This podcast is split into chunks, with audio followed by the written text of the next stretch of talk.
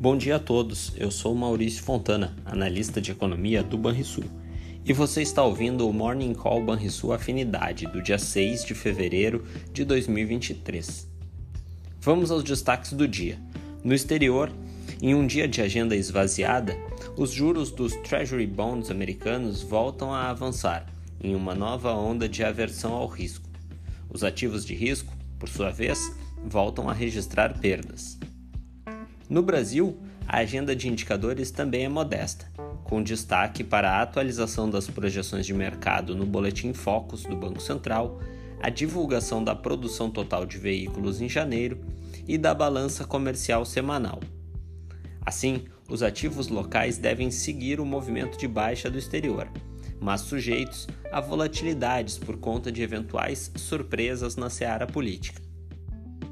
Nos mercados, neste início de manhã até o momento, o principal índice da bolsa alemã opera em queda de mais de 1%, enquanto o índice futuro do SP 500 nos Estados Unidos registra perdas de 0,95%. Entre as commodities, o minério de ferro primeiro vencimento registra recuo de 0,80%, enquanto o barril de petróleo tipo Brent avança 0,75% cotado próximo de 80 dólares. No mercado de soja, um indicador financeiro das cotações do grão no exterior tem queda de 0,60%.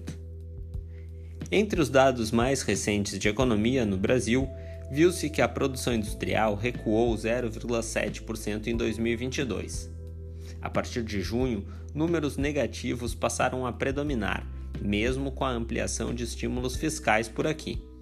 Entre os motivos para isso, podemos citar a desaceleração da economia internacional, o menor consumo de bens industriais após a fase mais aguda da pandemia, o relativo esgotamento do processo de recomposição de estoques, o aperto da política monetária doméstica, o alto endividamento das famílias e a frustração com a indústria extrativa, principalmente na extração e pelotização de minério de ferro.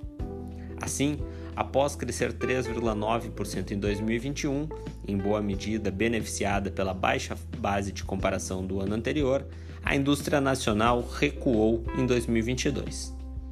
Outro dado relevante foi o PMI do setor de serviços, que voltou a perder força, mas manteve-se em terreno expansionista ao registrar 50,7 pontos. Já o Focus de hoje mostrou novo aumento na margem nas projeções de inflação para 2023 e 2024, relativa à estabilidade na expectativa para o PIB deste e do próximo ano, e ainda um leve aumento da mediana das projeções para a Selic de 2024 e 2025, que alcançaram 9,75% ao ano e 9% ao ano, respectivamente.